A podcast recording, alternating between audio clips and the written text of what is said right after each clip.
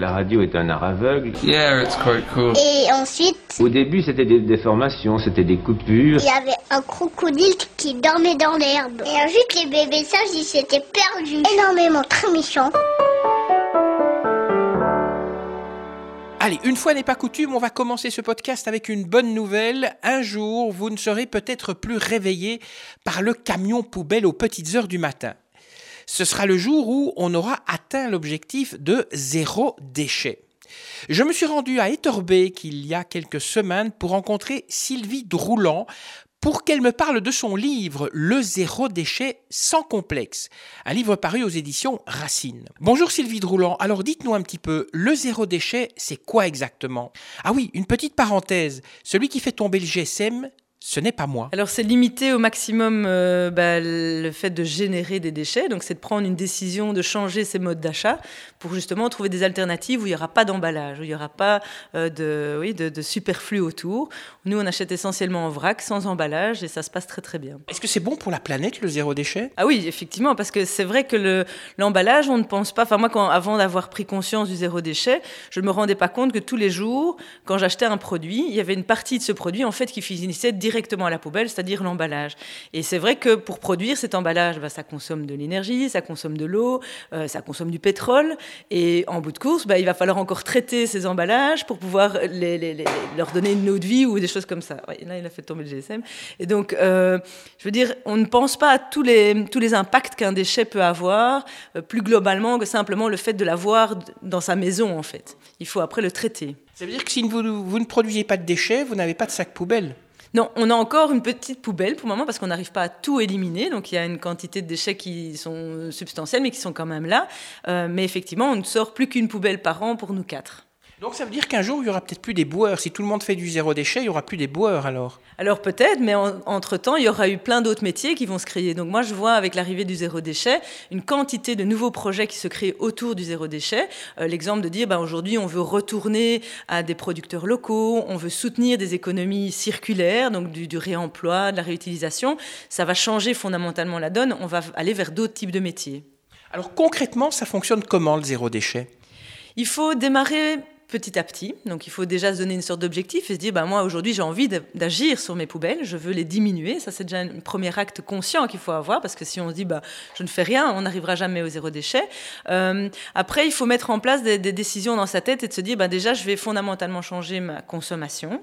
Donc c'est se dire, quand je change ma, ma consommation, c'est se dire, je vais me refuser peut-être certains achats, mais sans se faire du mal. hein. C'est se dire, à un moment donné, quand par exemple j'ai besoin d'acheter euh, un objet, est-ce que déjà en se posant la question de la nécessité réelle de cet objet. Est-ce que cet objet, j'en ai réellement besoin? Est-ce que je peux pas m'en passer? Est-ce que peut-être j'ai pas une alternative à la maison qui peut compenser ce produit et se dire qu'il va le remplacer?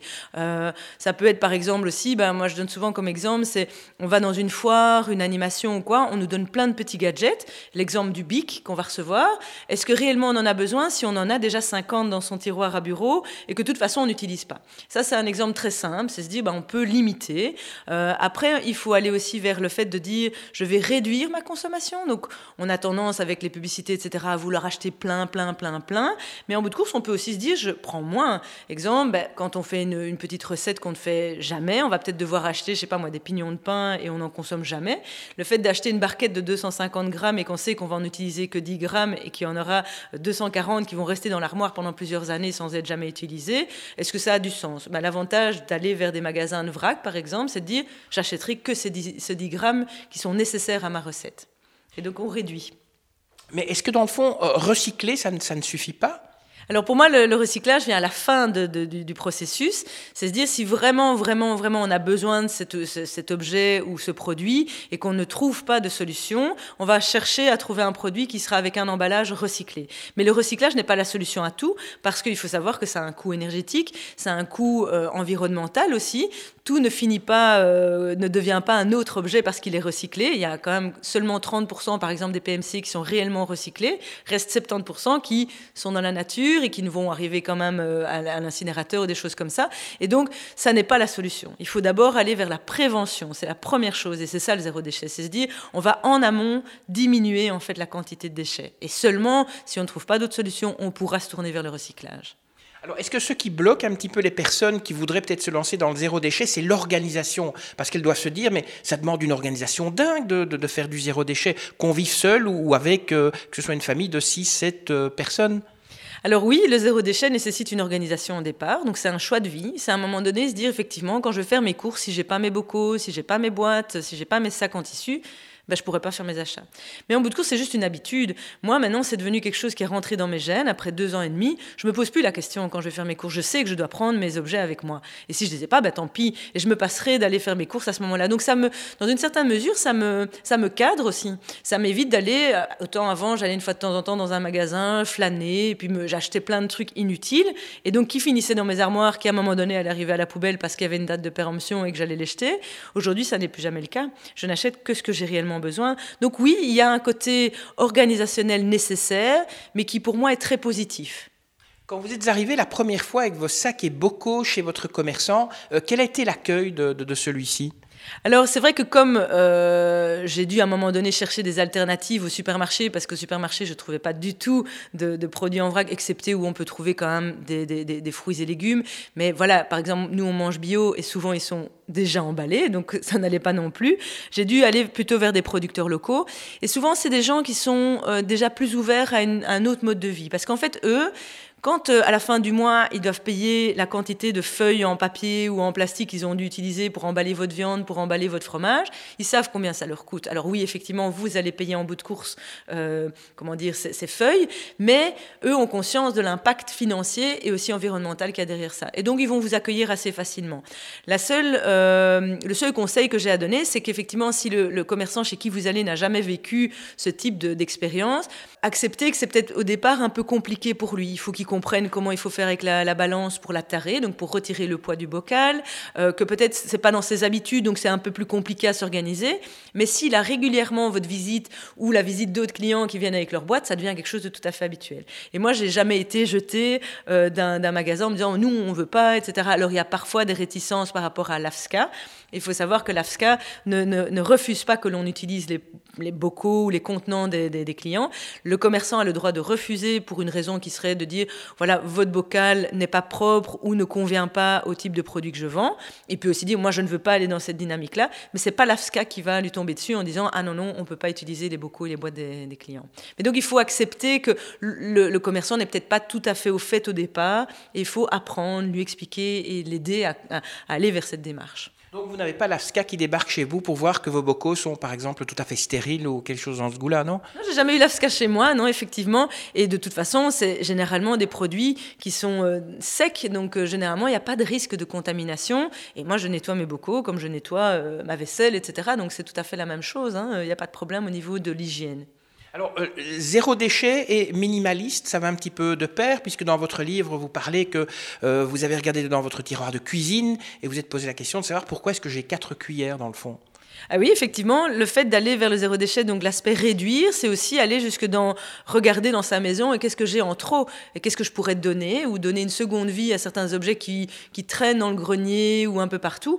Et effectivement, moi j'avais pris le constat qu'en ouvrant mes différents tiroirs, mais ça peut être le cas aussi d'une euh, garde-robe, on se rend compte qu'on a en fait 80% euh, des objets que l'on a dans nos armoires qui sont inutilisés. C'est seulement 20% des objets qu'on va réellement utiliser. Et donc on peut faire un travail sur déjà 10 diminuer la quantité de choses. Et je trouve que ça offre une, une richesse parce qu'alors on a moins à ranger, on a moins à devoir nettoyer, etc. C'est beaucoup plus simple en fait la vie euh, avec moins de choses. Le zéro déchet, est-ce que c'est seulement pour des achats, vous venez de parler de bio, c'est seulement pour les personnes qui achètent 100% bio? Non, il y a également la possibilité de faire du zéro déchet sans être bio, mais souvent, comme le zéro déchet vous chamboule clairement dans vos valeurs, ça vous amène aussi vers toutes des questionnements profonds par rapport à la qualité du produit, à la provenance du produit, euh, à comment est-ce qu'il a été produit, etc. Et donc c'est vrai que indirectement, on va aller vers des labels euh, bio. Moi, je ne cherche pas le label à, tout prix, je cherche plutôt des produits dont je sais la provenance, dont je sais comment le producteur les a euh, choyés, etc.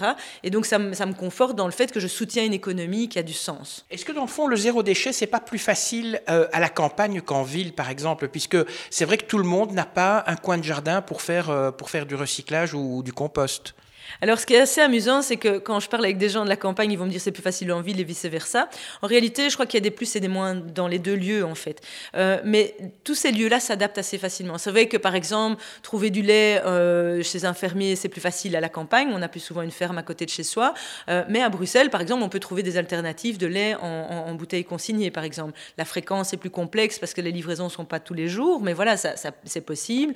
avoir un potager à la campagne est sans doute plus facile qu'en ville mais en ville, on trouve des potagers collectifs. Donc il y a plein de possibilités qui existent. Il faut d'abord un petit peu se renseigner, chercher.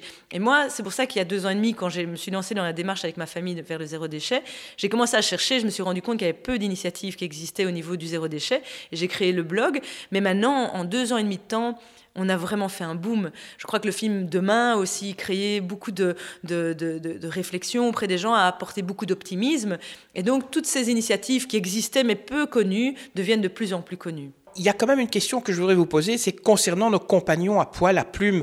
Comment fait-on Puisque c'est difficile de trouver de la nourriture en vrac pour les chats. Il y a la litière aussi pour les chats. Euh, comment vous vous faites puisque vous avez un chat? Alors nous, on a Maki qui est arrivé maintenant il y, a, cinq mois, mais on avait un autre chat avant au début de notre démarche. Donc c'est vrai qu'il faut pour la litière, ben, soit si vous avez une litière, il y a des litières végétales qui existent, donc des copeaux de bois tout simplement, et donc ça va dans le compost, donc ça c'est assez pratique. Euh, mais sinon le chat peut aussi aller à l'extérieur. Euh, pour la nourriture, nous on trouve, mais depuis tout récemment, des croquettes en vrac. Et puis après, c'est aussi la possibilité et ça c'est dans toute la démarche zéro déchet, de devenir acteur de ces, de ces demandes. C'est-à-dire que moi, quand je ne trouve pas une solution, je vais contacter en fait le producteur euh, qui, s'occupe par exemple des croquettes et demander, tiens, mais est-ce que vous avez déjà réfléchi à la solution de pouvoir mettre vos, vos croquettes en vrac quelque part, de pouvoir, euh, euh, comment dire, proposer votre produit dans des, dans des emballages en craft? Et donc, on, on devient consommateur. On propose, parce que parfois, les, les, les producteurs n'ont pas conscience qu'ils peuvent changer les choses et qu'en fait, le consommateur attend autre chose. Et ça, c'est aussi une démarche à avoir. Et donc, pour nos animaux à poil, on peut aussi avoir cette démarche et d'aller poser les questions et trouver des solutions. Et puis, nous, on offre aussi de la nourriture. On achète, par exemple, du foie de, de, porc, du foie de volaille, et on lui cuisine des petits plats euh, maison. Mais ça prend pas beaucoup de temps et on peut même lui donner euh, cru, en fait, au chat. Donc, il n'y a même pas besoin de le cuire. On fait des petites portions individuelles dans le congélateur et on les dégèle, on lui coupe en petits morceaux et hop, il mange son repas tout simplement. Alors, dans votre livre Le zéro déchet sans complexe, vous expliquez pourquoi euh, vous, euh, vous avez démarré le zéro déchet. Est-ce que vous donnez aussi des conseils pour dire aux gens euh, comment est-ce qu'il faut démarrer? Oui, dans le livre, j'explique vraiment les différentes étapes parce qu'il y a, comme je disais au départ, des principes, le refuser, le réduire, le réutiliser, c'est des principes de base qu'il faut ancrer dans, son, dans, ses habitudes et donc se poser les bonnes questions au moment de l'achat. Et donc c'est vrai qu'au début, ça peut être un peu compliqué. Après, il y a plein de petits trucs et astuces qui existent, il y a plein d'alternatives dont on n'imagine pas l'existence. L'exemple de, par exemple, quand nous, on est arrivé à notre brosse à dents et qu'elle était abîmée, euh, ben, on s'était posé la question, qu'est-ce qu'on va faire? Est-ce qu'on va racheter une brosse à dents avec un emballage plastique qui est aussi composé de plastique, etc. Et puis on a découvert qu'il y avait des brosses à dents en bois. Donc ça, c'est des solutions. Euh, l'aspect, par exemple, de se dire, on arrive à la fin de la bouteille de, shampoing, Comment est-ce qu'on peut remplacer ça? Est-ce qu'on peut acheter en vrac le, shampoing en vrac, mais on peut aussi acheter un pain de savon. Donc c'est vraiment un bloc de savon qui est utilisé euh, aussi bien pour les cheveux que pour le corps. Donc il y a plein d'alternatives, et ça j'explique dans le livre. Il y a même une liste de plein d'alternatives dont on ne penserait pas que ça existe en fait. Et vous avez un blog en fait qui est un peu le, complément de ce livre. Ça veut dire qu'il y a toute une communauté autour du zéro déchet. On n'est pas tout seul quand on démarre le zéro déchet? Non, ça c'est ça qui est chouette. Moi, quand j'ai démarré, j'étais relativement seule dans cette démarche, euh, en Belgique en tout cas. Euh, c'est vrai que la communauté s'est développée. Enfin, par exemple, au niveau de, ma page Facebook, j'ai plus de 9000 personnes qui me suivent régulièrement. Le blog, c'est une quantité de gens qui me disent qu'ils le connaissent. Et donc c'est vrai que c'est, il y a maintenant de plus en plus de groupes, même Facebook, qui se créent pour, pour, pour faire des partages, d'échanges. Il y a des ateliers, des où on peut apprendre à faire ses produits d'entretien, où on peut euh, faire ses, sacs à vrac, on peut euh, discuter avec d'autres gens pour, euh, tiens, comment est-ce que tu fais pour telle ou telle chose. Donc vraiment, la communauté est très active. C'est un sujet qui, qui marche bien, en fait, parce que je crois que euh, par rapport au terme environnement, ça peut paraître très, euh, très vague, très large, très inaccessible. Le zéro déchet, lui, est très accessible parce que c'est plein de petites, euh, petites choses que l'on peut faire au quotidien et qui nous apportent directement un résultat. On a bien compris ce qu'est le zéro déchet, mais est-ce que la plupart des ménages ont, ont le temps, justement, à investir pour le zéro déchet, Sylvie Droulant Alors c'est vrai que souvent on me dit oui mais tu fais tes produits d'entretien, tu fais tes cookies, tu fais toi-même tes sacs à vrac, etc. Ça prend du temps. Alors oui, c'est vrai que c'est une réalité de vie où moi j'ai un travail, je travaille 4 5 il y a un cinquième temps mais qui n'est pas spécialement destiné au zéro déchet, je ne fais pas que ça, justement mon projet Zéro Carabistouille qui me prend énormément de temps, c'est surtout faire des choix. C'est On peut trouver des sacs à vrac déjà tout faits dans les magasins, on peut trouver des bocaux euh, enfin facilement, etc. Dès que vous avez votre set de départ, en soi ça ne va pas changer fondamentalement votre organisation. Euh, après, je dire, effectivement, il faut faire des choix. Et moi, je regarde plus la télé le soir. Parfois, je veux je vais faire des activités qui, me donnent plus de sens. Le fait de faire les cookies à mes enfants me donne beaucoup plus d'énergie que de devoir aller au supermarché acheter des, biscuits euh, tout emballés où je n'ai aucune connaissance de ce qu'il y a dedans, etc. Et donc, il y a quelque chose où, oui, ça me prend du temps, mais ce temps que je consacre me donne tellement d'énergie en échange que je ne vais même pas compter mon temps. Et donc c'est ça, il faut trouver cet équilibre-là. Cet équilibre et le zéro déchet a ça comme force. C'est qu'à un moment donné, on se sent tellement utile dans cette démarche, on fait quelque chose de bien, et donc ça nous nourrit. Et donc on se pose même plus la question du temps. Ça y est, c'est fini.